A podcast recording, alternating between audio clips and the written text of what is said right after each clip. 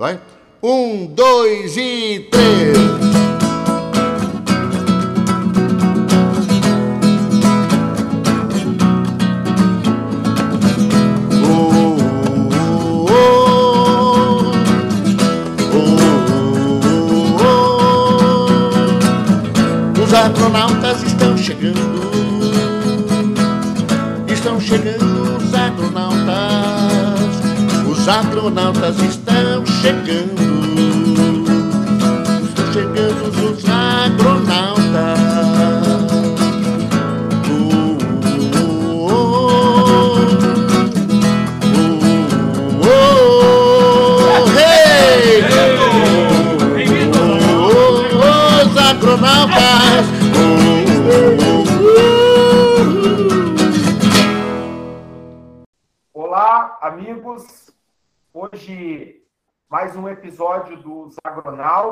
Trazendo um tema meio que polêmico.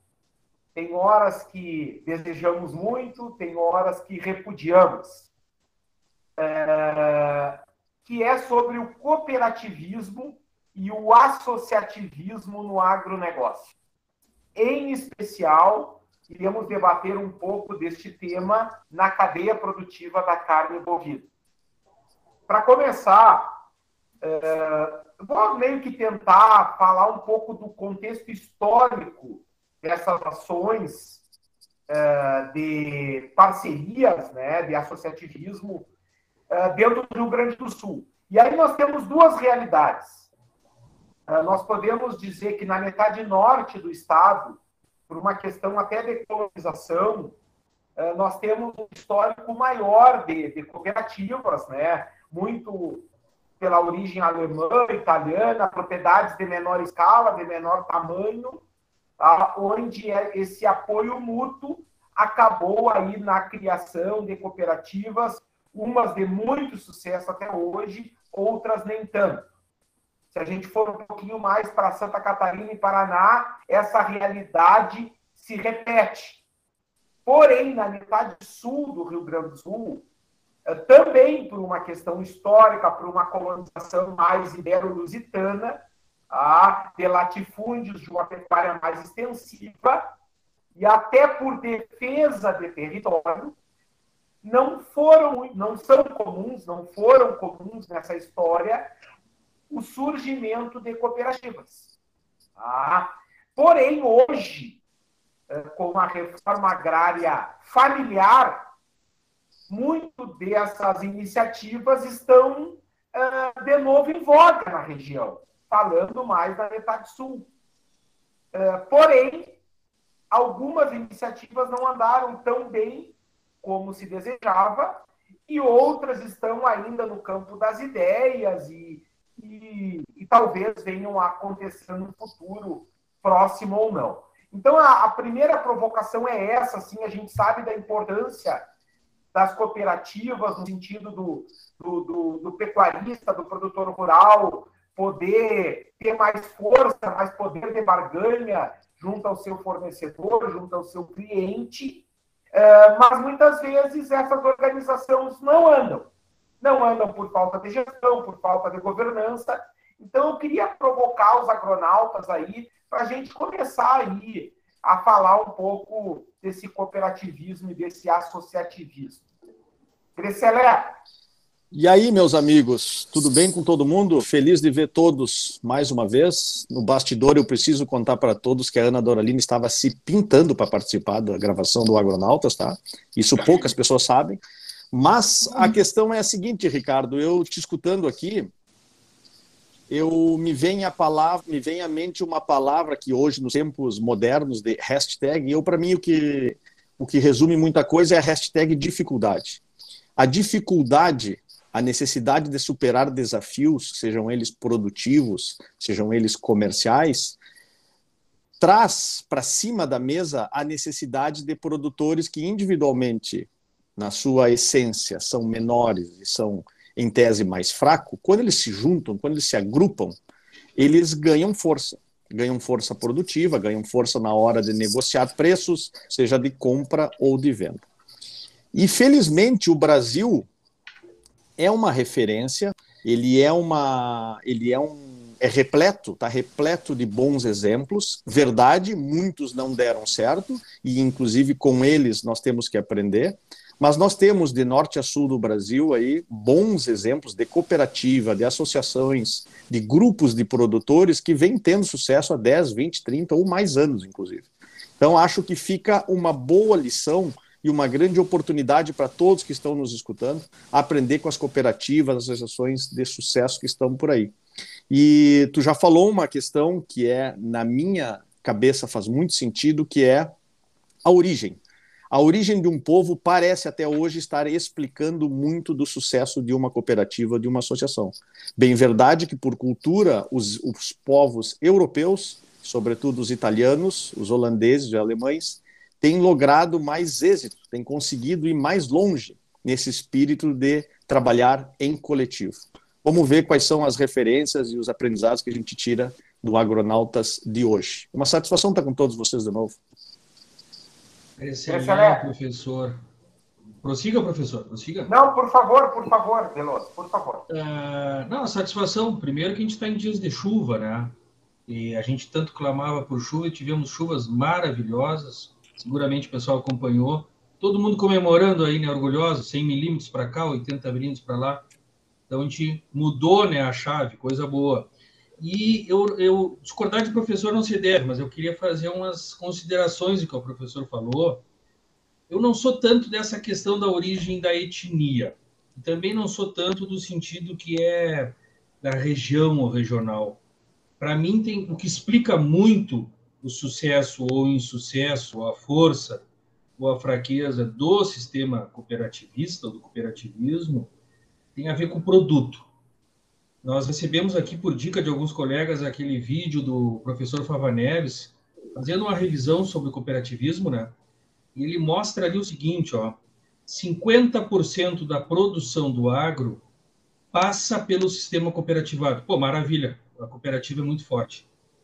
Não consta na estatística ali a participação da carne bovina, tão diminuta que ela deve ser no sistema cooperativo.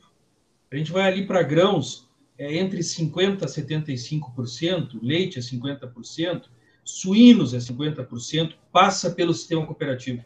E a carne bovina não passa. Então, eu acho que para a gente não ficar preso a questões da região que a gente está ou da nossa origem de etnia, a gente tem que talvez discutir, estudar mais, conversar mais sobre por que a carne bovina não ingressou nisso. Que características ela tem diferente nisso, né? E ali o professor usou uma expressão que eu achei muito boa, que ele bota assim, ó, que o cooperativismo é o socialismo que deu certo. Ele misturou com política, né? E eu achei muito interessante porque ele misturou no seguinte sentido: se aproveitou no cooperativismo as coisas melhores do socialismo, né? Que é esse trabalho unificado, que é o trabalho em prol do objetivo comum, que é a soma de forças. Mas não caiu no que o socialismo cai, que é desconsiderar o mercado a cooperativa, se ela não estiver alinhada com o mercado, ela não vai competir. Então, eu achei que foi muito feliz o que ele usou ali, essa expressão que eu não sei se é dele, né? Que o cooperativismo é um socialismo que deu certo. Então, a minha participação aqui, pessoal, foi mais para comentar que eu acho que talvez menos importante que a nossa região e a nossa origem cultural ou étnica, étnica é uma palavra difícil de falar, tem a ver com o nosso produto, a gente sempre aqui, acho que está mais envolvido com carne, né? E tem esse produto. A Ana levanta o dedo. Fale, Ana. Olá a todos, bom dia, boa tarde, boa noite, todos que nos, nos ouvem. Em primeiro lugar, eu vou responder a posicionamento do Robertinho, que eu estava me maquiando, estava passando um batom, somente isso, Robertinho. O Agronautas merece, mas o, no caso, a causa é por causa que eu preciso hidratar meus lábios, só isso. Mas os agronautas merecem que eu passe batom para a nossa reunião agronáutica. Muito tu bom. estavas te maquiando ou te maquilando? Ah, Veloz.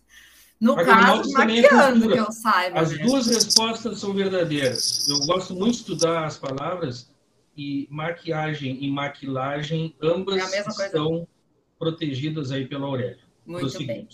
O Veloso falou algo e eu fiquei refletindo aqui com relação. Eu escutei também o podcast lá do professor, inclusive fui eu que botei lá no grupo. Muito bom, excelente. Ana, Ana Oi. Só fazer um parênteses, tá? Uhum. É, porque pode confundir comigo. É o professor Marco Fava Neves. Isso e, aí. E este, este link estará aí na descrição do episódio. Do nosso episódio. assistirem. Recomendo, né, professor Ricardo? Recomendamos. Um excelente material, bastante esclarecedor. Um, eu acho que tem muito a ver, claro que a, a estrutura dessas cooperativas, historicamente falando, se nós vamos puxar aqui no Rio Grande do Sul, o Caju pode nos ajudar também com relação a isso. A gente pega essas, essas cooperativas que nós tivemos aqui na região da fronteira do Rio Grande do Sul, Santana do Livramento, cooperativa que teve frigorífico. Alegrete, cooperativa que teve frigorífico. Né? Alegretense. A planta, a unidade que hoje é Marfrig, era da cooperativa, da Cal. São Gabriel, a unidade São Gabriel, era da cooperativa. Bagé, Cicade, ou seja, basicamente, a gente tinha essa estrutura toda cooperativa. Eu, eu me lembro, não, não sou tão, tão velha assim, tenho 45 anos, muito bem conservada, mas eu me lembro da minha infância do rancho que nós íamos fazer na cooperativa. Tudo nós comprávamos na cooperativa. Meu pai trabalhou na cooperativa. A estrutura de cooperativa vinha em cima do produto que eles precisavam ali organizar aquela cadeia para comercializar, para em conjunto todos os produtores ganharem, né? O sistema cooperativo vem nesse sentido. Mas vejam o quanto de estrutura nós tivemos na região da fronteira, onde historicamente e com relação à colonização, a gente não tinha essa tradição, mas sim todos tinham estrutura de frigorífico e bons frigoríficos que até hoje funcionam. Ana, será que essa questão não tem a ver muito com a questão das cooperativas de lã na metade sul, que eram muito fortes? Também. Será que elas não eram até mais importantes e essa atividade da lã ela era muito importante em relação ao sistema cooperativo de recebimento da lã, classificação de lã, capacitação do produtor, comercialização, comercialização. em conjunto, é, para mim isso tem a ver essa história. E a gente Sim. até pode retomar esse assunto no futuro com pessoas que tenham mais conhecimento que a gente sobre a cooperativa, né? Cooperativismo, né? Então tem aí o. Como é que é o nome faltou agora? Ah, cabeça fraca. Já vou lembrar. Enquanto, Mas o senhor Caio Viana, que é nosso um criador pecuarista, mas também é um homem da atividade PCGL. cooperativa, né? Seguramente contribuiria conosco. Com certeza. Mas eu, eu queria só chamar a atenção como está ligada a questão da cooperativa ao produto, à produção daquela região. Era lã na época, sim, se comercializava. A produção de lã no estado do Rio Grande do Sul naquela época era muito importante. Então, a necessidade das cooperativas e a estrutura que ficou dessas cooperativas também, né? É algo que até hoje eu posso falar santanense, mas a gente sabe muito bem a estrutura que a gente tem lá em Livramento, que ficou da cooperativa e que hoje é subutilizada, vamos dizer assim, né? Mas nos outros municípios também era lã, era frigorífico para carne, então toda, toda essa estrutura, isso voltado para o produto daquela região. Eu queria. que isso é a base do, dessas cooperativas. Queria dar uma parte entrando no, no novo programa. É, boa noite, boa tarde a todos. Caju novamente. É, pessoal, eu vejo que várias estruturas de cooperativa não avançaram, não porque não, não, não, não, não, for, não fossem necessárias que juntos teriam mais força, força de colocação do produto de uma maneira mais distribuída, eh, durante conseguindo melhores preços, eh, com maior barganha, a cooperativa fazendo o papel comercial de repasse dos abates, falando agora especificamente da carne, mas todos os frigoríficos, sem exceção, eles foram perdendo força, eu acho que com uma competição com as grandes estruturas, com as grandes indústrias, porque precisa muito capital de giro, precisa muita gestão financeira em cima desse trabalho. Para você comprar o gado de todo, todos os ofertantes, que são múltiplos, são diversos, são milhares de pessoas que produzem um boi, uma vaca, você precisa ter muito dinheiro. E, e eu acho que tem dois fatores aí que fizeram com que não avançasse muito. Primeiro, a gestão, a presidência ou o comando das operações muitas vezes era é, escolhido algum produtor de, de, de, de boa performance na região para ser o, o presidente. Então, uh, e isso muitas vezes ia de contra um profissionalismo financeiro, de gestão, de, de, de gerir muito capital. Né? Isso eu acho que deve ter sido um dos, dos problemas em que uh, as pessoas, assim, todos os produtores em assembleia, não decidiam que aquilo tinha que ser virado para um lado muito profissional com profissionais pagos, bem remunerados e buscados no mercado os melhores para atender toda aquela responsabilidade de representar tamanho número de, de produtores. Então, eu não sei se isso foi o que aconteceu, mas eu me faz pensar que sim. Então, eu queria colocar para vocês que eh, eu, nós vemos em outros lugares, aí sim, como exemplo, até hoje, vir, é, com virtuosos exemplos em que pequenos produtores se juntam e fazem toda uma cadeia funcionar, chegando ao ponto do consumidor, inclusive fazendo parcerias com a certificação Angus, é, que é um exemplo que nós tivemos. Uh, nós, graças a, a uma coordenação do professor aí, eu tô, a Ana está tá vibrando que eu estou falando da Angus, agora eu estou falando do, do, do, professor, que pelo GTPA uh, uh, convidou uma série de produtores associados a buscarem uh, conhecimento em alguma coisa que deu certo.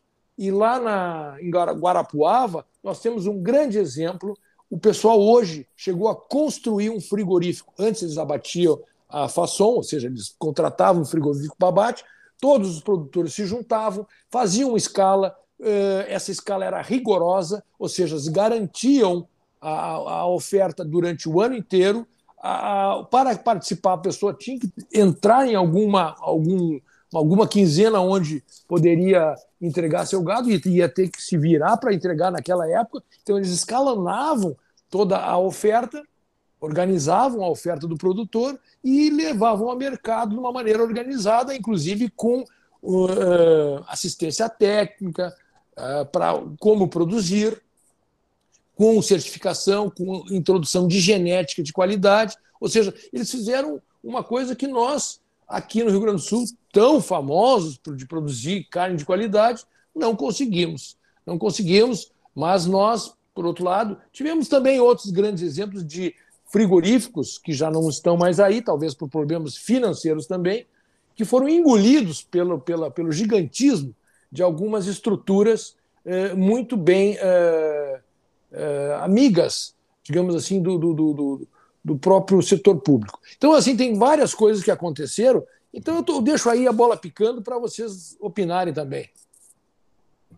Uh, perfeito, Caju. Uh, em, relação a alguns exemplos do passado que a Ana citou ali, uh, também tem a Copec de Cachoeira do Sul, minha cidade natal, uh, na década de 90 ali, que surgiu com um ideal muito bonito, mas também muito pelas causas que o Caju levantou ali, trouxe, e também, infelizmente, não, não foi para frente. Tá?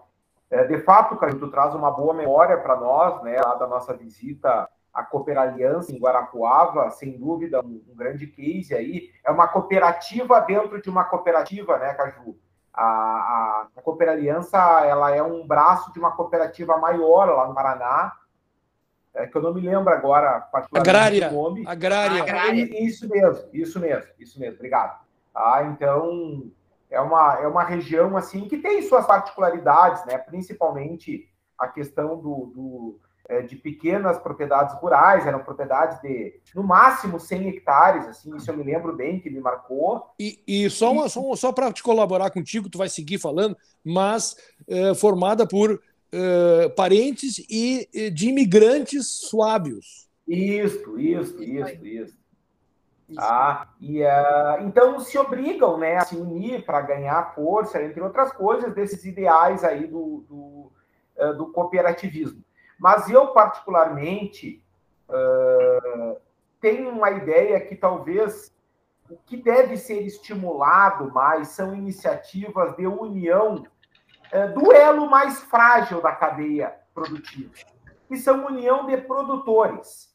e não talvez pensando somente na cooperativa ou na associação no sentido de verticalizar a cadeia. Eu acho que quanto mais vertical for a cadeia, lógico que é melhor quanto mais próximo tu tiver do consumidor final. Mas mais difícil é de gerir esse processo. Tu está disputando lá a gôndola do mercado com grandes redes de frigorífico, do varejo, é muito difícil. Mas agora tu te unir no âmbito da produção para tu ter mais barganha para comprar um insumo ou para uma venda para um frigorífico, eu acho muito mais factível e chance de sucesso. Então eu trago essa provocação aí, tá? A Ana levantou a mão, vou passar a palavra para ela, depois o, o Veloso e o Grecelé.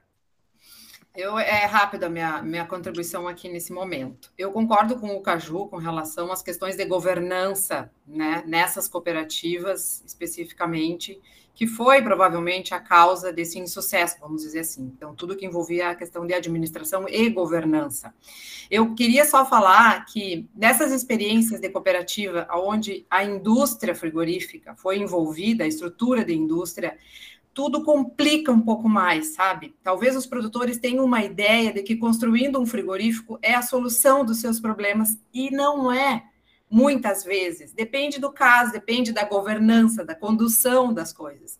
Frigorífico é difícil a questão da condução da indústria, desmanchar tudo e vender tudo em pedaços e competir com grandes empresas não é algo tão simples. Virar a chavezinha de uma indústria frigorífica não é algo tão simples. Por isso nós temos aí esse histórico, digamos, um tanto negativo, né, dessas dessas eh, experiências que não foram adiante. Claro que temos outros exemplos muito positivos, como a própria Cooper Aliança que vocês falaram, que é um baita exemplo de cooperativa.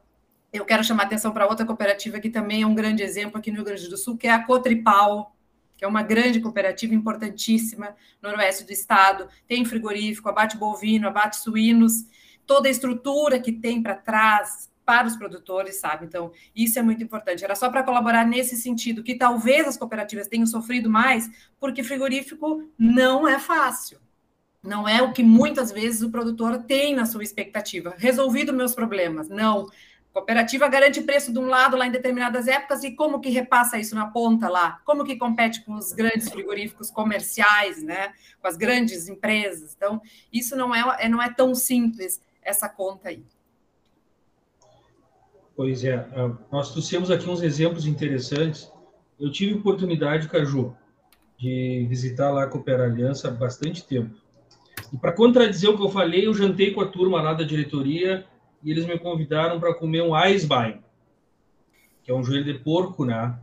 Para te ver como eu falei que não tem a ver com etnia, aí me retoma uma coisa que tinha a ver com etnia, né? Nós fomos à noite comer o prato que os caras ofereceram era um Eisbein. Fiquei curioso, comi, achei tudo jóia. Bueno, só que tem algumas características, como vocês falaram, que da gênese ou da formação dessas cooperativas que são diferentes, né?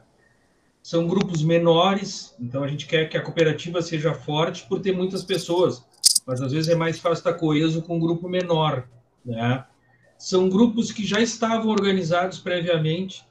A gente hoje conhece Cooper Aliança, mas elas vieram da Aliança Mercadológica, né? E no Paraná houve um trabalho grande de apoio e de fomento e de organização das alianças mercadológicas.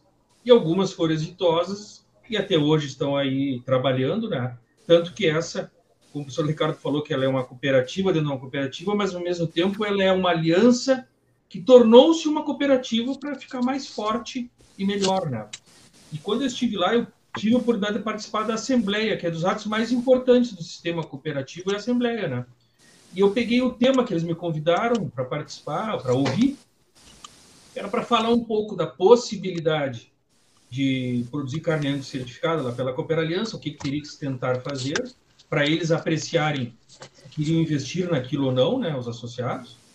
E eles estavam ali naquela assembleia, Caju, distribuindo as cotas de abate do ano seguinte. Ver o nível de organização, né? Aqueles fornecedores associados que forneceram a integralidade das suas cotas podiam confirmar a mesma cota ou ampliar os seus volumes. porque a, na, no período a cooperativa estava em franca expansão, precisava mais produto. Mas olha o sistema de organização, né? Então, o Roberto, se forneceu 200 novilhos, ele podia dizer, não, eu vou confirmar os meus 200, não, eu vou confirmar 240, 260, 280. E aquilo tinha um alto grau de organização. E eu me recordo que, na época, para novos participantes, não era somente uma adesão, né? O novo participante tinha que capitalizar o negócio. Na época, eu não me recordo que era um valor importante. Vou chutar um número, 50 mil dinheiros da época. Mas era assim, era o valor lá de um terço de um caminhão, um quarto de um caminhão, que eram os investimentos necessários e que era grosseiramente, eu não quero usar um termo errado, mas a cota né, de cada sócio, o valor que ela tinha. Né? Então, uh, a Ana botou uma observação, não entendi aqui, do Velos. Deve ser. Bueno. E aí da, da gola. Depois a gente fala da gola e de virar golas. É um tema que a gente vai retomar depois. Então, assim, ó, como tem essas diferenças, né, da questão das cooperativas que vêm de menos pessoas, com muita afinidade e de menor porte. Leonardo, Leonardo, Leonardo Canelas, hein? Ele veio ah. ou que onde que aconteceu? Tá, tá, faltou ah, bateria? Estamos aí aprendendo. Ele levanta a mão e a gente tem um painel aqui que mostra a ordem das mãozinhas. Vocês já viram que existe isso? Aprendendo um pouco. E ele, e ele usa aquele painel ali. Eu uso pouco, eu dou uns furos na. E, e eu, e, eu, e eu uso também uh, camiseta e sofri bullying antes de, de começar o, o programa. É, um por esse senhor, esse senhor que está falando aí. Bom, é, boa tarde, boa noite. É, só fazendo uma observação aí, é, ouvi atentamente os colegas, é, observando de fora uh, outras cadeias, vou trazer o exemplo da cadeia do, do leite, uh, por exemplo. O que me preocupa um pouco é quando uh, talvez alguns interesses maiores começam a surgir quando o negócio cresce demais, né? Falando assim nessa nessa nesse cooperativismo de cooperativa, né? E acontece como acontece no, no, no leite, onde se força um pouco a barra para, por exemplo, um tipo de genética é, que demanda um tipo de alimentação e que se cria muitas vezes um ciclo de dependência é, do produtor dentro do seu sistema de produção que nem sempre é o mais rentável para aquela região, para aquele ambiente, né? Uh, assim, eu tenho um viés de sempre olhar muito para dentro da porteira, né? E eu vejo que em inúmeros casos uh, o cooperativismo ele não beneficia tanto assim o produtor, né? Então acho que é um, é um cuidado que a gente tem que ter com esses exemplos aí de, de tentar ir lá no produtor e, e, e ver como ele realmente está trabalhando, como é que são os números desse produtor dentro da, dessa, dessa cooperativa na qual ele faz parte, né? Uh, porque quando a gente parece que entra num processo automático e num ciclo de dependência, uh, a gente começa a não enxergar alguns problemas, né? E a cooperativa, muito, muitas vezes, ela pode funcionar bem como negócio, porém os cooperados não estarem uh, com o seu negócio andando tão bem assim, né? E esse exemplo do leite aí, uh, que eu trago sem maiores detalhamentos, porque não temos tempo aqui para detalhar muito, uh, como eh, de repente acontece no, nos suínos e nas aves também, onde, onde existe um, um protocolo para cumprir uma agenda de entregas, onde a margem uh, do negócio do produtor ela está completamente comprometida uh, por ele ter que cumprir esse protocolo, né? Seja de alimentação, seja de linhagem genética, que é direcionada pela cooperativa. Então, uma, uma reflexão trazendo um lado talvez não tão bom assim uh, de algumas iniciativas. Por que não temos tempo, Leonardo? Nós estamos apurados? Nós temos que ir na profundidade das questões. Não te apura. Eu ia, enquanto o Leonardo vai às profundezas, pega oxigênio e volta, eu vou me atrever a fazer um resumo.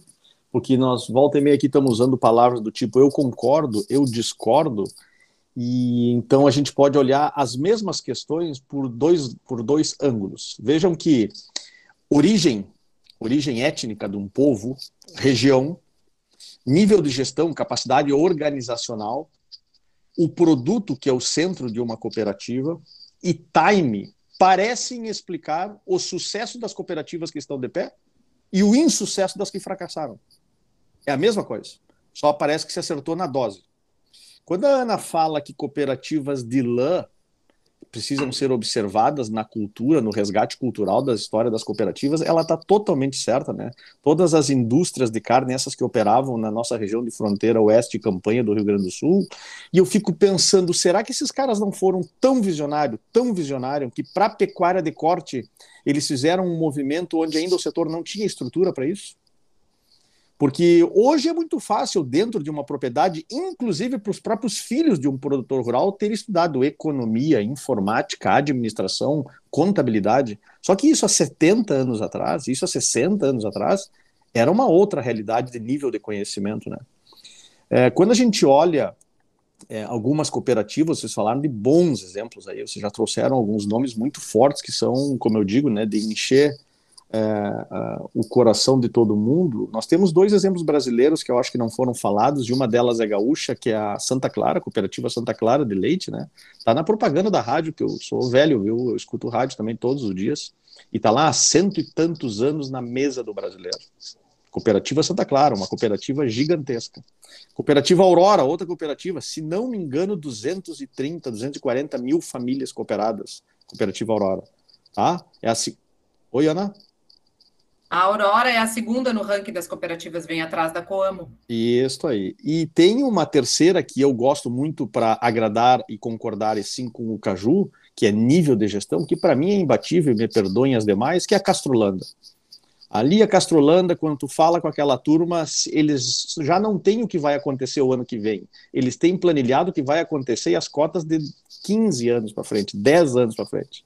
Então, são boas referências que, como digo, talvez o que explica o sucesso destas que estão em pé foi o mesmo motivo que, na falta de dose, levou ao naufrágio das outras que não foram tão bem sucedidas.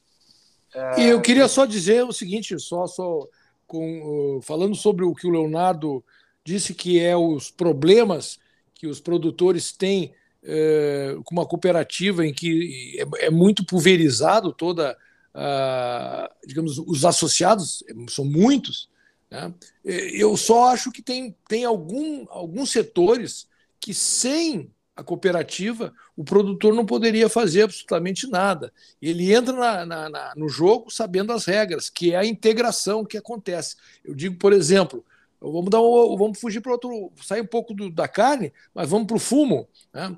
Milhares de produtores têm uma pequena lavourinha e só a partir do, do, da indústria integrada, aí não, não é uma cooperativa, mas é uma integração, podemos falar também de integração, e se não fosse isso, eles não poderiam exercer a, aquela atividade. Então, só, só para dizer que muitas vezes é a sobrevivência do negócio do pequeno produtor. É, eu, Pessoal, eu gosto. Eu, diga, professor. Eu acho que nós podíamos evoluir um pouco também para exemplo de associativismo, de união de produtores, né? E não falar apenas do cooperativismo. Tá? Então, é, vamos trazer aí outros exemplos e eu vou provocar um pouco aí, né?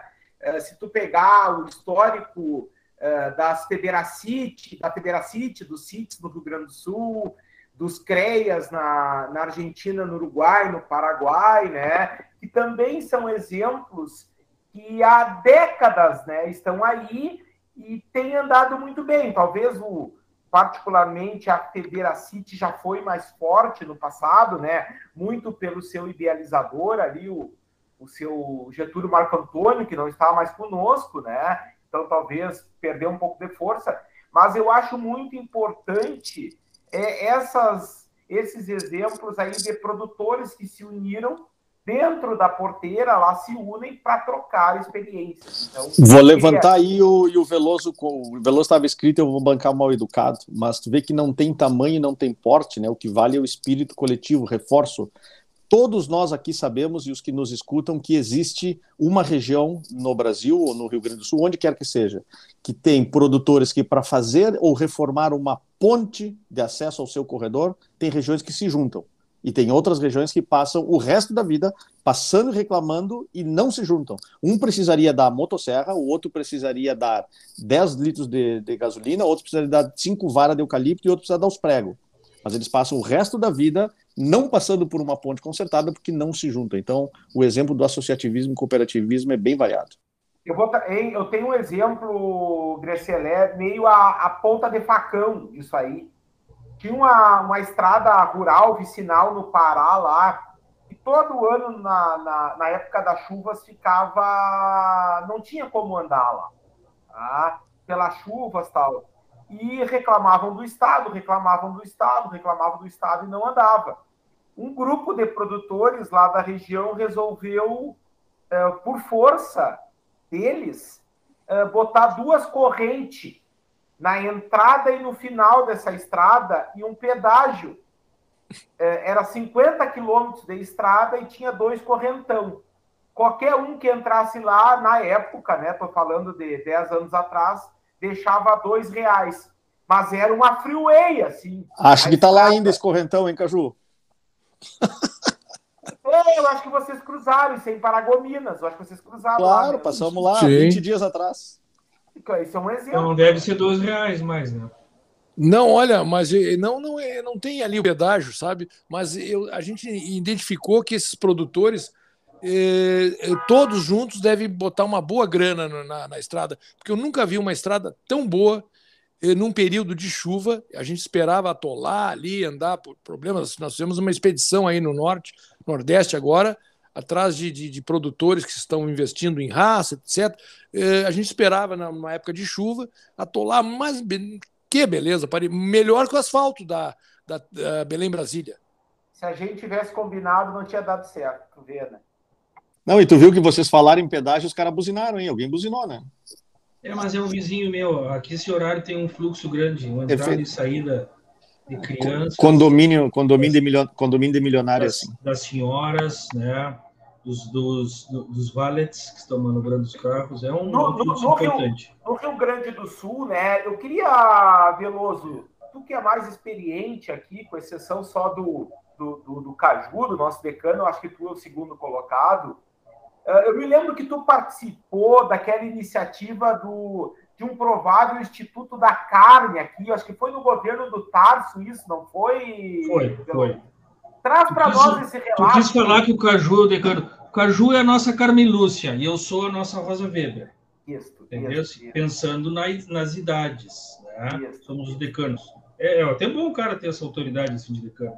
Traz para nós essa, essa tua Trarei, história. mas antes disso eu quero trazer uma reflexão que eu estava fazendo e que eu não fiz, que vocês são apurados.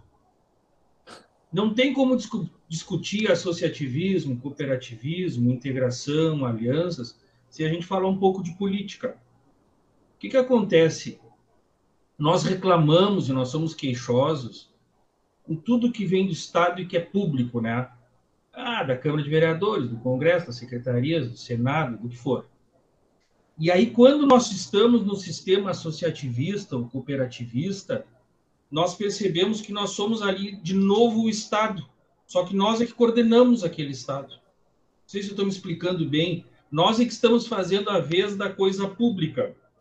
Nós temos ali um presidente, um vice-presidente, diretores, conselhos, assembleias. É a mesma estrutura política dentro de algo nosso, só que não é algo agora público, é algo privado nosso, né? E a gente repete os mesmos fenômenos, né? A gente derruba as pessoas, a gente critica as pessoas, a gente fica aborrecido que alguma pessoa ganha projeção. Então, como é difícil, né? a gente essa questão da vida em sociedade e dessa vida que a gente reclama quando é do setor público e tem dificuldade de exercer no nosso setor. Né? Então, eu às vezes brincava lá na Angus, que eu trabalhei vários anos, o pessoal evita falar os nomes do Caju, foram ver raça, foram ver bom brancos lá no Pará, na isca, o uso do brancos, etc. Isso é legal, as pessoas têm que tapar do que o senhor está falando. Não era isso? Era isso, mas, mas eu, eu por, por, por vierro, então eu, eu tento evitar isso aí, deixar subtendido. Não, mas né? dá, mais, claro. dá mais eh, veracidade ao que nós estamos falando, porque não é em prol nem em defesa de nada, nem contra nada, né? Mas assim, quando eu estava lá na Anos, eu comentava, às vezes, tinha umas crises lá, né? A pessoa quer tal coisa, tal diretor quer tal coisa, tal núcleo. Nós temos núcleos de criadores, né? Os núcleos de criadores são que nem os municípios com o Estado, né?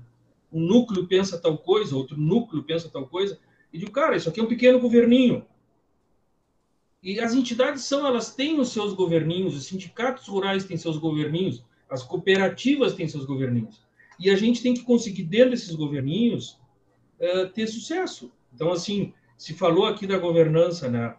Eu não sei se ainda está presidente lá na Cooperaliança, o senhor Edio Sander, mas aquela questão, o senhor Edio é um homem de formação da contabilidade, da gestão, e ele seguramente levou esses conceitos aí uh, muito fortemente para a gestão da cooperativa, né?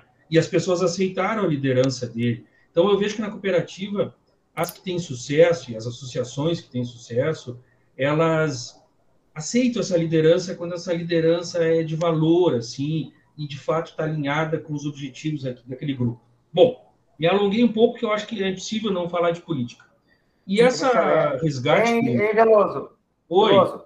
Deixa o Gresselé fazer uma parte e voltamos para o storytelling. Storytelling. Faça outro. Bela pronúncia.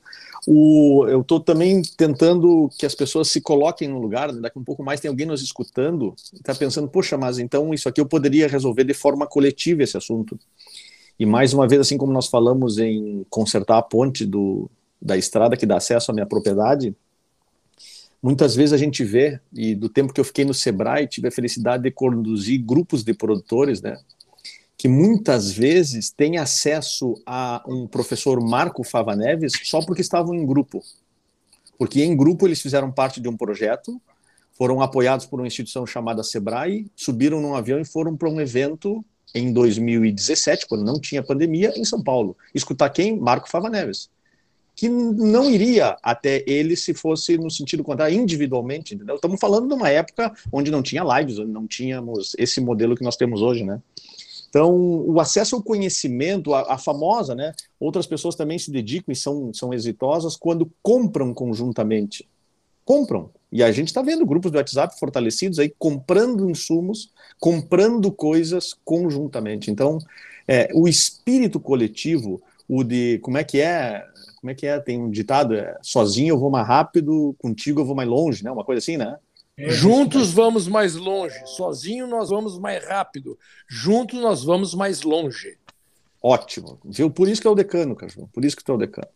E então essa essa questão de, de, de sou capaz de lembrar de outras grandes ações assim a participação em missões internacionais inclusive de grupos de produtores que só foi possível graças ao comportamento coletivo encarado por todos assim né? posso dar uma parte aí Roberto antes Deve. Da, o Veloso vai falar uma história que vai ser bem interessante para todos mas assim conceitos né a gente fala de grupos a gente fala de associações de produtores, a gente fala de, de sucesso, governança. Vamos colocar uma pitada aí. Quando tem uma boa liderança, é mais certo que um grupo eh, funcione, que um grupo vai mais adiante. Então vou dar agora vou puxar aí. Nós fizemos aí um bom trabalho aí de grupos de produtores em Uruguaiana, graças aí à liderança do nosso professor Oiagem. Ah, ele teve, ele é um cara focado em gestão, juntou uma série de, de. Nós estamos já, eu acho que cinco anos aí, nos visitando e discutindo benchmarking, nos comparando números de produção, uh, exame, uh, como é? Uh, acompanhando os gargalos de cada um, dando, palpitando nas fazendas dos outros, com, com a maior naturalidade, as pessoas aceitando, graças a quê? Graças a uma boa liderança dizer, não adianta nada nós ter os, os CITs aí que falou, o CIT daqui, o CIT dali, se não tem uma pessoa líder na, na, na, na, condução dos trabalhos, a pessoa que represente bem aquele grupo de, de produtores. Nenhum sindicato funciona se não tiver um, um bom presidente que agregue todas as pessoas e traga para dentro. É, tudo funciona uma boa liderança. Vejam, agora vou falar assim na Farsul. A Farsul, o, nós tivemos um momento em que o Esperoto foi necessário para liderar algumas questões que nós, nós precisamos.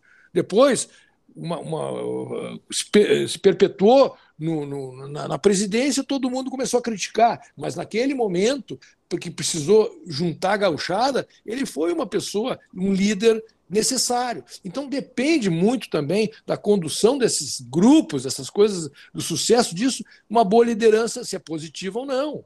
Então não adianta a pessoa colocar um, uma, um, algum comandante de grupos se essa pessoa não tem credibilidade, não tem respeito, não dá um bom exemplo. Então eu queria colocar isso também de, de, de dar certo o mecanismo ou não. Tu acabas de colocar mais um ingrediente na sopa do sucesso do associativismo, da cooperativismo, então, que é a liderança. E co-irmã dela, eu diria de ética, que é por isso que tu falou também, imagina no professor Ricardo aí, que precisa ter ética, quando tu está representando interesses de outros, né? Ética na forma como tu gere recursos, como tu te relaciona, como tu não privilegia uns em detrimento de outros, tudo isso explica o sucesso dos movimentos coletivos que dão certo. O exemplo, o exemplo que deram agora do Edio Sander, esse cara é um, é, ele é um baita de um líder e ele é um líder de governança. Ele foi estudou para isso e ele então consegue juntar todo esse pessoal, criar regras e olha, vou falar uma coisa da Cooper Aliança essa, que é da carne, tá? É produtores pequenos que contribuem no seu espaço. Tem pessoas que, que vendem 25 novilhos no dia 10 de outubro. Aí ele não pode sair do dia 10 de outubro porque se comprometeu, porque nas outras datas já estão todas elas reservadas para outros produtores. Ah, mas eu não consegui no dia 10 de outubro. Meu amigo, bye bye. Nesse, nesse esquema aqui organizado, você não tem vez, porque você não conseguiu se preparar para o dia 10 de outubro fornecer aquele gado que você prometeu. Aí, essa é a diferença da Cooper Aliança. Não existe jogo de cintura, não existe, ah, mas não deu certo, ah, não choveu, o fornecedor de milho não, não, não consegui comprar. Não existe é. linha dura. E esse cara é um baita administrador. Muito bem. Então, eu queria, eu, eu queria trazer um exemplo. Não, antes, antes do teu storytelling aí, Veloso.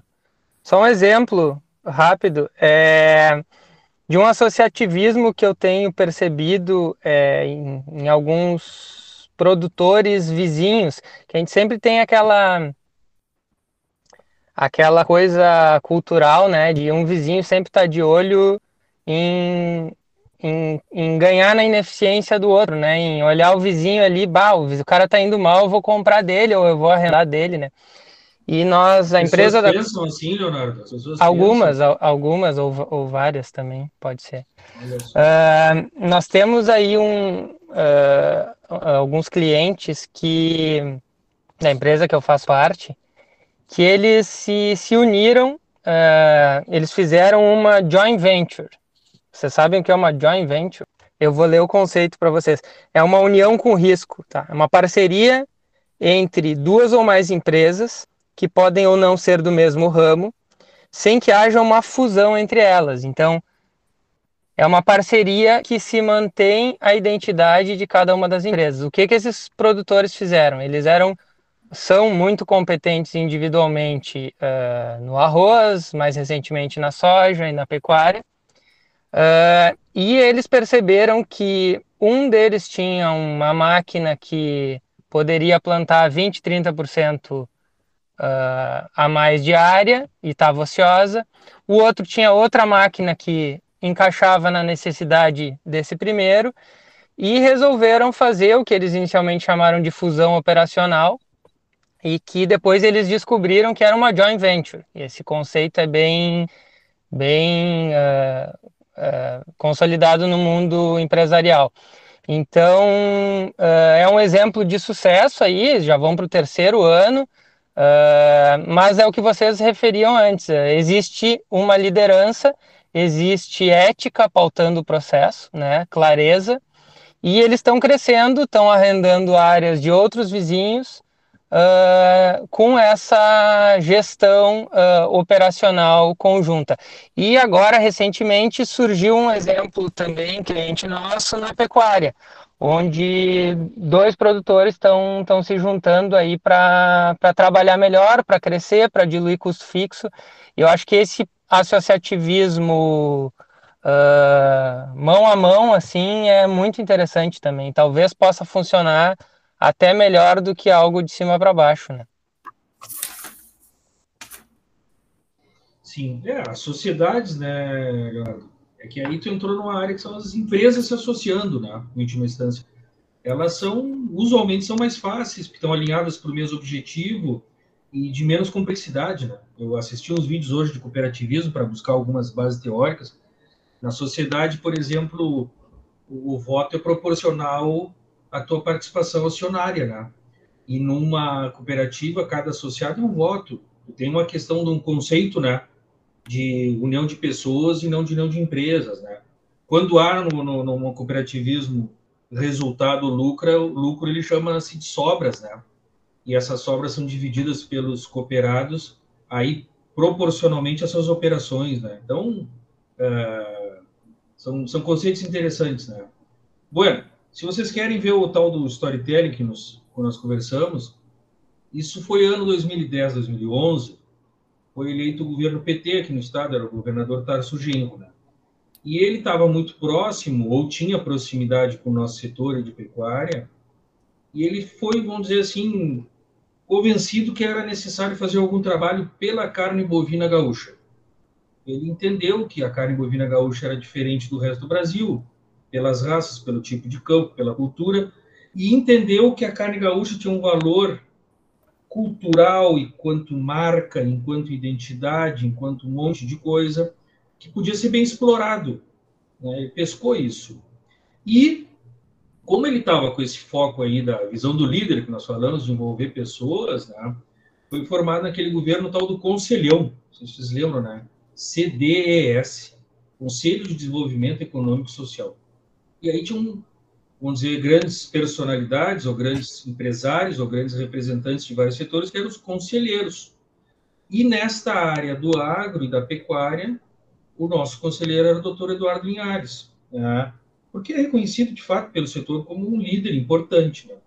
E cada conselheiro tinha direito a ter um auxiliar, um assessor, que seria um conselheiro técnico. O doutor Eduardo me convidou para auxiliá-lo, assessorá-lo. Tudo isso sem remuneração, pessoal. A gente começa a falar essas coisas e já começa a surgir na cabeça das pessoas CC, cargos, né, comissões, nada disso, tá? Bom, e dentro desse conselho que era para a área rural ou para a pecuária, havia um projeto que era, eh, na época, chamado lá a melhor carne do mundo, carne gaúcha, a melhor carne do mundo. E, inicialmente, o pessoal queria, não, nós temos que falar que a carne gaúcha é a melhor do mundo, certificar isso e mostrar para o Brasil, para o mundo, que aqui existe um produto diferente, melhor, etc, etc. Bom, e aí fizemos uma reunião eh, marcante, assim, foi lá no Galpão Criolo, né, Caju do Palácio Piratini, né, e isso foi já vou lembrar aqui, foi 2011, foi o ano que meu filho nasceu e foi o dia que ele nasceu também. Tá? Bárbaro. 5 de abril de 2011. Então já vai fazer, vão fazer 11 anos desse fato. Tá? Bento, foi meu primeiro filho. Depois eu entrei em reprodução ativamente e produzi outro. outro, temos um mais, o Érico. E aí paramos. Bom, mas assim, ó, naquela reunião, foi uma discussão muito bacana, porque a indústria, o governo, a Secretaria da Agricultura, a universidade, acreditou naquele momento, né, Caju, que ó, tem espaço para a gente falar disso e tentar fazer isso. Apesar de ser o governo do PT, que não tem grande identificação com o nosso setor. Mas foi um governo que, na época, à época, nos ofereceu esse grande espaço. Né? E esse fez uma reunião de sensibilização lá. Né? As grandes indústrias frigoríficas, setor do serviço oficial, estávamos lá todos, os parlamentares né, envolvidos com a questão do agro, mais identificados conosco, né? E lá me deram espaço para fazer uma apresentação que tentei mostrar que sim, que essa questão da melhor carne do mundo tinha um grande espaço para ser trabalhado, né? Nós temos esse valor, a carne gaúcha, a carne do Pampa, a carne do Sul, as raças europeias, o gaúcho, a bota e a bombacha, toda essa conversa que nós sabemos, né? Essa questão das churrascarias gaúchas por todo o Brasil, né? Só que eu mostrei daí algumas fragilidades, né? Da questão da desuniformidade da nossa produção, de que esse produto também estava sendo produzido fora do estado e que não adiantava só a gente promover esta marca, mas que a gente tinha que nos, nos dedicarmos né, a, a, produzir mais e melhor esse produto, né? E criar canais de comercialização, etc, etc. E isso desembocou na discussão, que aí eu acho que é o tema que se pediu. Quem sabe nós temos que criar um Instituto Gaúcho da Carne. E aí se reabriram reinstalaram as tais câmaras setoriais. E aí se abriu a Câmara Setorial da Carne Bovina, Câmara Setorial do Leite.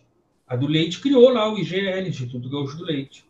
A da carne, nós discutimos por muito tempo, acho que por dois anos, né, Caju? Reuniões frequentes, com pessoas muito bem intencionadas, federação e tudo mais, e todos concordavam que nós tínhamos que fazer, mas não foi feito. E aí a gente pode discutir um monte de coisa. Se tinha ali o fogo amigo, se ali tinham só discursos e não tinham reais intenções, mas nós todos ali estávamos alinhados em fazer isso. O que, que ia fazer esse instituto? Era uma grande discussão, né? gerar informação, coordenação da cadeia, fazer uh, ter um fundo, assim como nos outros países do mundo, tu tem fundos, né, que tu recolhe no abate para desenvolver aquele setor, e nós frustramos nessa tentativa. Então isso faz um 10 para 11 anos, eu, tu vê, todo mundo queria fazer o mesmo e não o fizemos. E aí tu pensa assim, mas por quê? Não sabemos até hoje. Nós tínhamos apoio do setor público, dos órgãos oficiais, dos produtores, teoricamente lá do secretário da Agricultura, do governador. Todos queriam. Tu vê que coisa curiosa, que case curioso, case do que não deu certo. Né? E tínhamos N exemplos. Né, do, depois se gerou o IMAC, o IMAC, que é o Instituto Mato Grossense da Carne, que aparentemente vem trabalhando muito bem, veio depois disso, né? O Instituto Gaúcho do Leite parece que a, iniciou e parece que deu umas pedaladas e fecharam ele, ou interromperam. Eu sei que deu um gol contra ali, né? Tivemos as dificuldades aí da liderança, mas em linhas gerais esse foi o caso. Foi uma boa tentativa e nós não chegamos, não, chegamos, não tivemos êxito, né? E hoje, se a gente fosse refazer essa discussão, as dificuldades seriam basicamente as mesmas num cenário mais difícil, né, mais complexo. Aquelas questões que estavam ali se, se apresentando hoje são mais fortes, né, das, das ameaças, né, que a gente faz uma análise de uma atividade ou de um empreendimento, a gente vê lá, né, que se fala análise SWOT, né, e aí quais são as ameaças e as fraquezas, elas seguem as mesmas, mas talvez com outra proporção. Fala, Caju, te interrompi. Veloso, seguinte, é, é uma grande frustração do, do doutor Eduardo é uma grande frustração, é uma frustração tua também, uma frustração minha. Sim. Eu acho que é uma frustração de todo o gaúcho. Por quê? Porque nós temos condições de, através do Instituto, promocionar a nossa carne, como faz o bem feito Uruguai, como já fez, claro que agora em outras circunstâncias, né, perdeu espaço a carne argentina, como, uh, numa certa maneira, faz o, o, Mato Grosso do Sul com o grupo do novilho jovem, precoce, jovem, como é faz a IMAC, que é Instituto Mato Grossense da Carne. Gente, isso, esses institutos têm força. E esses institutos, esses institutos não vão eh, competir com uh, uh, nenhuma outra associação que promove a carne, por exemplo, com a certificação Angus, com a do Érifo, com, com a Propampa. Com... Não é isso, mas é um instituto em que o produtor terá sua cadeira e o produtor vai botar dinheiro, junto com, também com pessoas do, da, da indústria, para quê? Para promover um produto que hoje em dia já estão largando aí com selo, carne gaúcha, etc. Mas eu não sei que tipo de, de uh, controle aquilo ali tem. Não sei qual é o controle, porque eu estou comprando carne hoje, muitas vezes com selo de carne gaúcha, e daí traz outros nomes, e aí eu, eu vou cortar e eu digo, ah, mas não é a mesma coisa, que frustração. Então a gente tem que zelar, eu acho que zelar muito por, por, por considerar assim que a carne gaúcha é importante, ela é diferente, sim, mas ela precisa precisa um trabalho e de coordenação técnica muito grande, até no campo de assistência técnica, mostrando ao produtor o que, que cabe ou não cabe para receber um selo de distinção. Aí sim nós vamos ser grandes, se nós formos organizados. Quem pode organizar tudo isso? Talvez seja esse Instituto de, da Carne Gaúcha, que eu acho que deveria acontecer e frustração nossa que naquele momento e aquela palestra uh, uma bela palestra que tu fizesse no Palácio Piratini não, não sensibilizou as pessoas que poderiam tocar o negócio, como o teu contratante, que estava convicto de que era factível ter esse instituto. Pessoal, vamos, vamos indo para a reta final do nosso programa de hoje. É, Isso, professor. Nós temos as nossas dicas, né? As famosas dicas dos agronautas. Leozinho, não... tem, tem algo para nós aí? Tenho. É, a minha dica é um documentário da Netflix chamado Solo Fértil. É, em inglês é Kiss the Ground, que seria Beijo Solo. É um documentário sobre é, agricultura né, e a importância de conservar o solo e, e a agricultura e a pecuária como uma, uma solução é, uma saída para o que está se chamando de crise climática aí, os processos de, de, de desertificação. Uh, ó, já veio o bullying no chat, depois a gente conta.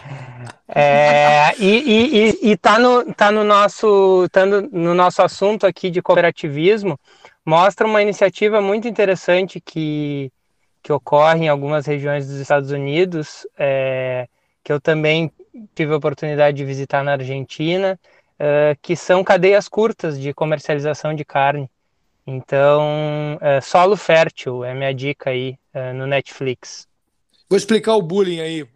Léo, me permite. Pessoal, tu começasse a falar, o cara largou aí que tu é o econauta. Eu, olha, feliz do grupo que tem uma pessoa como como tu, que, que leva para esse lado tão importante hoje, como, como a gente tem que pensar nas coisas da maneira de sustentabilidade e respeito ao meio ambiente. Eu tô contigo, velho. Defensor não, não, das não, maiorias, das maiorias. Não, não, eu não gosto desse. É, é, falou, somos é, dois, somos dois. Ah, tô com o Léo também. Favor. Tô com o Léo também. É. Até, porque, somos três, somos até, três. Porque, até porque o segredo da, da riqueza de um solo se constrói também com cooperativismo, ou seja, é bactéria ajudando fungo, fungo ajudando larva, larva ajudando inseto, inseto ajudando minhoca e assim vai. Caju, nós estamos cheios de eco-chatos. E aqui nós não temos um eco chato, aqui nós temos um econauta. Entendeu? Não tem nada a ver com o eco chato. Porque o Leonardo ele traz boas informações, ele traz outras abordagens para a gente juntar esse conteúdo. Eu outro dia estou acompanhando aí dando que posso esse, toda esse, essa crise aí da Ucrânia e aí eu vi uma discussão interessante, mas também foi em podcasts, sobre a função do jornalismo na cobertura da guerra da Ucrânia. E aí eles falando, olha, se cria essas narrativas, né? Que tu transforma um cara num demônio, outro herói, tu vai criando esses personagens. E aí o que, que eles alegaram? Olha, isso é a falta de diversidade nas editorias. Tem pessoas que pensam do mesmo jeito a contar a mesma história. E a gente só conta de um jeito. Então é muito importante que a gente tenha aqui diversidade. Porque se todo mundo pensar que minha cabeça do Veloso, minha atrasadão, a do Roberto, não sei o que. Não adianta, tem que ter essa diversidade. Que bom que o Leonardo nos traz né, essa diversidade de visões, né? Então, acho que isso aí é dessa. O que, que tu, que tu te abana aí? O Roberto me desinquieto, Tia. Oi, é professor. Por favor. Por favor, Ana.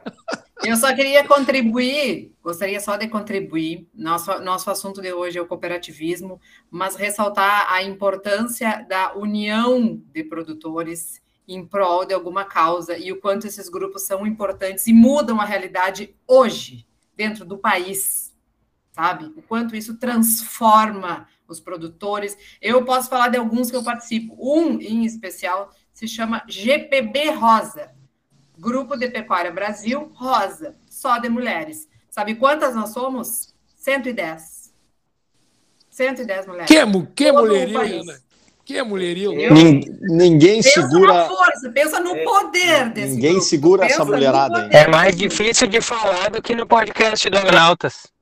É, é, tu sabe que hoje. Mas não só, não só puxando para a brasa das mulheres, mas como o Caju mesmo falou, o novilho precoce do MS é um exemplo. Eu me sentei um dia com o Nedson, eles me apresentaram o que era o grupo, o que, que é a associação, e é algo assim, de tirar o chapéu o serviço que prestam aos produtores e como transforma a vida desses produtores. E tantos outros, tem lá o GTPS, Pecuária Sustentável, também participo, tem tantos grupos, os próprios CITES, que a gente sabe que existe, né? Aqui eu mando meu abraço para o seu Carlinho Silveira, Gabriel Fernandes, produtores desse Ana, CIT. Então, Ana, isso é falar. importante nesse país. E isso é eu preciso falar, me, de, me deixa falar. Para aí, peraí, peraí, só um pouquinho, só para falar do, do novilho precoce, assim, como ajuda o produtor, esse.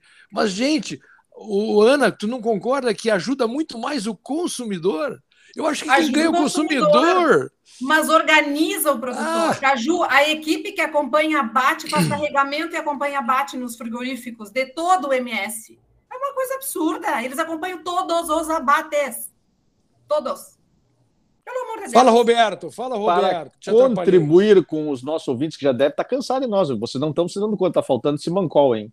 O pessoal está cansado, já vai uma hora e dez de programa aqui. Cansado o... os velhos, os caras estão cheios de energia, tio. O resumo é o seguinte, tá? Olha aqui, a Ana trouxe o novilho precoce, o GPB rosa. E nós falamos aqui na Castrolanda, na Colônia Vitimarsum, na Santa Clara, na Cotrijal, na Cooper Citrus, na Aurora, no CITES, na Liga do Araguaia, na Coamo, na Aliança Del Pastiçal, na Cooperativa de Carnes da Cooper Aliança, na Cotripal e nos CREAS, e tantos outros bons exemplos quanto sindicatos rurais, SEBRAE, ou seja, tem muito bom exemplo aí para dar uma olhada e ver como essa turma trabalha junto. Muito obrigado. Vale uma dica? Vale uma vai, dica, vai, Ricardo? Vai, ah, eu, eu quero dar dica, né?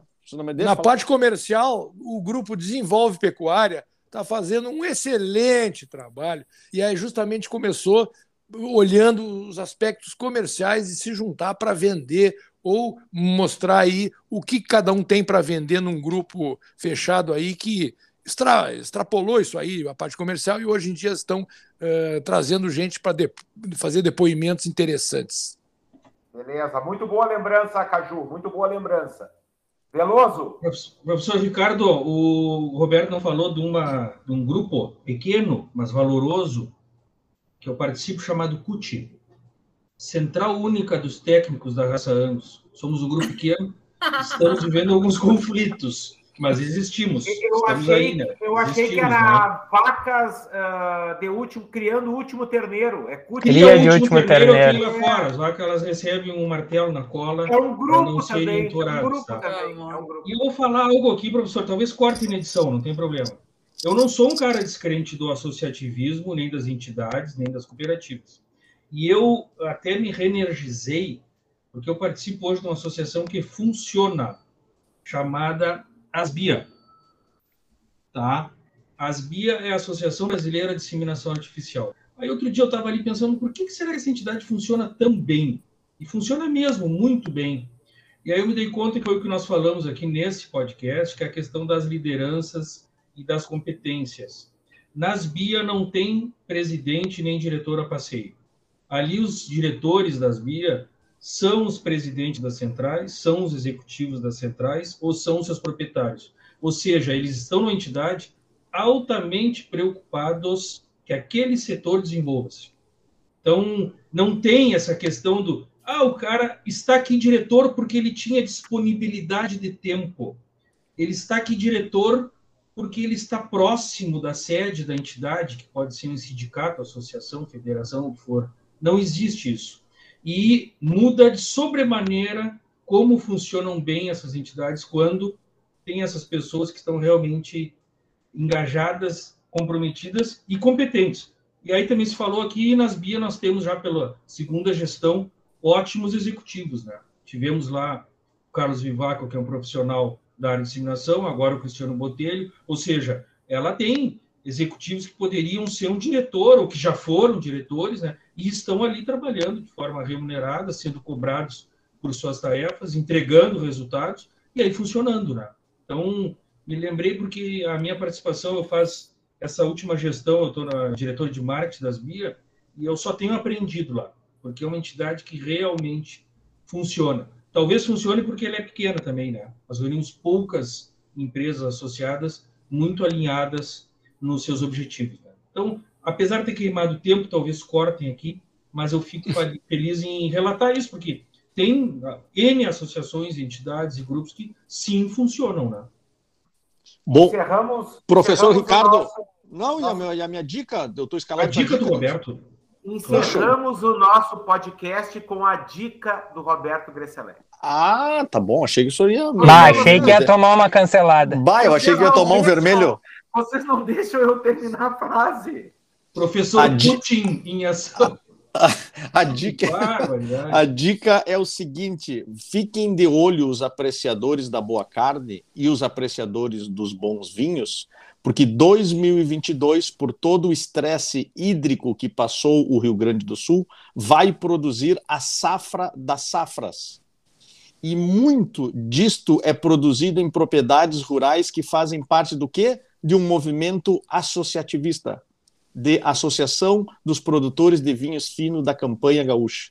Então fiquem de olho, a minha dica é essa. Tomem e comprem as garrafas que estão sendo produzidas e embotejadas em 2022. Abraço para todos, agronautas. Abraço! Um abraço, um abraço. Valeu, pessoal. Abraço. Valeu. Até daqui a 15 dias. Vai. Um, dois e três.